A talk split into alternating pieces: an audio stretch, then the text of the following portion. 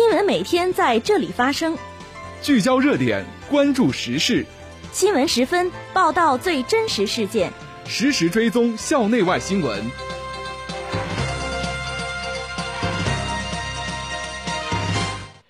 听众朋友，下午好，欢迎收听今天的新闻十分。今天是二零一九年十二月五号，星期四，农历十一月初十。今天夜间到明天白天，聊城地区天气多云。气温零下三度到九度。首先，让我们关注历史上的今天。一九四零年十二月五号，百团大战顺利结束，缴获了大量军用物资，极大的鼓舞了全国人民的抗战热情，提高了中国共产党和八路军在抗日战争中的声威。一九四九年十二月五号，北京新华广播电台正式定名为中央人民广播电台。本次节目的主要内容有。省教育厅来校调研高等教育综合改革工作。白成林到材料科学与工程学院调研。二零二零年省级两会时间陆续公布，一月中上旬集中召开。北京市特教学校举办教育成果展示活动。下面请听详细内容。首先是校内新闻。十二月四号，以山东农业大学副校长司金贵为组长的省教育厅高等教育综合改革政策。落实回头看调研组来校实地调研，党委副书记、校长王昭峰向调研组介绍了我校高等教育综合改革工作情况。交流中，司金贵介绍了本次调研的有关情况。他指出，二零一八年二月，省教育厅等五部门联合出台《关于深化高等教育领域简政放权、放管结合、优化服务改革的实施意见》，深入推进山东省高等教育综合改革。激发高校办学活力。王昭峰从学校高等教育综合改革落实情况、重点工作和成绩、意见建议等方面介绍了我校相关工作。他指出，聊城大学高度重视高等教育综合改革工作，认真落实意见精神，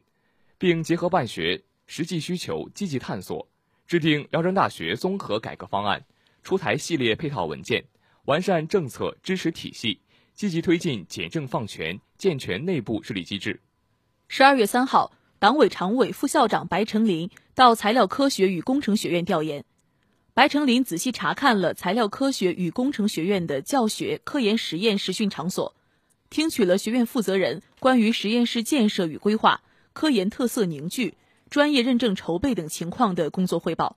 详细了解了现有实验室和仪器设备的使用。及服务教学、科研和校企合作情况，白成林充分肯定了材料科学与工程学院近年来的工作成绩，并对学院今后的工作提出要求：一要顶层设计、分层对接，从学院整体考虑宏观布局，顶层设计教学科研实验室建设与规划；二要开放共享，极具特色，要注意资源整合和有效配置，提高利用率；三要强化规范，确保安全。安全是第一位，要全面规范实验室危险化学品使用、危险废弃物收集过程，定期完善安全标识，把安全教育、安全知识宣传与实验室文化建设相融。近日，由辽宁大学和国家农业信息化工程技术研究中心共同创建的卓越智慧农林人才培养实验班开班仪式在北京农林科学院成功举办，中国工程院院士。农业信息化专家赵春江，聊城大学党委常委、副校长赵长林出席开班仪式并致辞。赵长林介绍了我校的基本情况和农业相关领域研究取得的特色成果。他指出，信息化是农业现代化的制高点。我们今天成立的实验班是落实国家农业信息化战略的有效措施，也是积极响应新农科安吉宣言，创建产学研合作办学。农科教合作育人、合作发展，推进人才培养链和产业和产业链对接融合，教育资源与科研资源紧密整合的有益探索。聊城大学基础农业研究扎实，区位优势明显，希望通过与院士团队合作，共同推进智慧农林领域人才培养、技术开发应用等相关工作。下面是学院快讯：十二月三号。环境与规划学院举办了“励志照亮人生，奋斗成就梦想”经验分享座谈会。环境与规划学院国家奖学金获得者张文卓、侯英卓和2018级学生肖新宇为地理信息科学专业的同学们做精彩报告。此次座谈会的成功举办，帮助同学们树立了勇于拼搏、敢于奋斗的信念，使同学们以积极乐观、奋进的姿态融入大学生活，为营造积极、和谐、阳光的校园氛围打下了坚实的基础。十二月三号，历史文化与旅游学院与聊城市东昌府区爱心福利院举办“一纸一剪一镂空，书刻经典一程情”主题活动。本次活动以剪纸为载体。给老人送去温暖，不仅有利于培养志愿者传承中中华传统文化的责任感和使命感，而且有利于呼吁社会关注传统的剪纸艺术，在社会上形成温暖的社会氛围。十二月三号，法学院举办西部计划宣讲会，聊城大学团委书记宗传军、职工部副部长孟宁、法学院辅导员史仁扩及全校一百余名学生参加本次宣讲会。此次宣讲会有利于促进青年学子坚持以志愿服务、专业学习、就业创业为目标，全方位提升青年学子的政治觉悟和思想水平，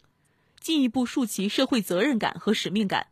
尽力发挥青年学子的创造能力与专业能力。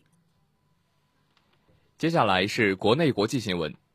近日，全国多个省份的省级人大常委会纷纷召开会议。当地2020年省级人代会的时间安排也陆续出炉。据不完全统计，截至12月4号，至少有24个省份已经确定2020年省级人代会的召开时间。2020年是全面建成小康社会之年，在这一时间节点上，各地将晒出怎样的经济社会成绩单，又要如何确定新一年的经济社会发展目标，值得瞩目。此外，包括教育、医疗。环境、住房、养老等民生领域一直是省级地方两会舆论场中的热门话题。新的一年，各地政府将做出哪些民生承诺和部署，同样备受期待。十二月三号，中国残联党组书记、理事长周长奎，北京市残联理事长吴文艳等领导来到北京市东城区，出席第二十八个国际残疾人日教育成果展示活动。展示活动由北京市东城区。大兴区、房山区、平谷区五所特教学校共同举办，中国残疾人艺术团、北京交响乐团、史学教育集团、东四十四条小学共同参与。展示演出分为“爱缘起”“爱成长”“爱梦想”三个篇章。特教学校的师生们以手语歌、钢琴、舞蹈、朗诵等多种形式，展现了在有爱无爱、教育康复。和谐发展的教育理念下，努力践行办好公平而有质量的教育，让每一个残疾学生都获得发展的生动实践。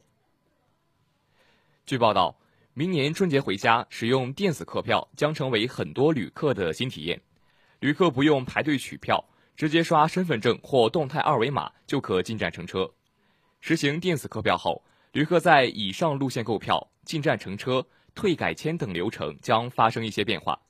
旅客通过幺二三零六网站购票的旅客，可自行打印或下载购票信息单。旅客通过互联网购买试点车次电子客票时，支付成功页面将提示：您本次购买的车票是电子客票，无需换取纸质车票，请乘车人持购票身份证件检票乘车。十二月十二号，春运首日火车票将率先通过铁路幺二三零六网站。幺二三零六手机客户端或九五幺零五幺零五订票电话开始销售。十二月四号，首届京津冀蒙助残志愿者技能大赛决赛在京举行。赛前，北京市残疾人联合会党组成员、副理事长王响平为本次大赛致辞。他强调，此次竞赛主旨是为了充分展示京津冀蒙地区助残志愿者的服务风采，打造能力过硬的学习型、服务型。专业型、创新型助残志愿者队伍，以赛促训，以赛促学，以赛促用，强素质、展风采，进一步提升助残志愿服务的专业化水平，营造全社会扶残助残良好氛围。听众朋友，今天的新闻时分就为大家播送到这里。编辑谢淼，播音刘涛、傅瑞思，感谢您的收听，下次节目再会。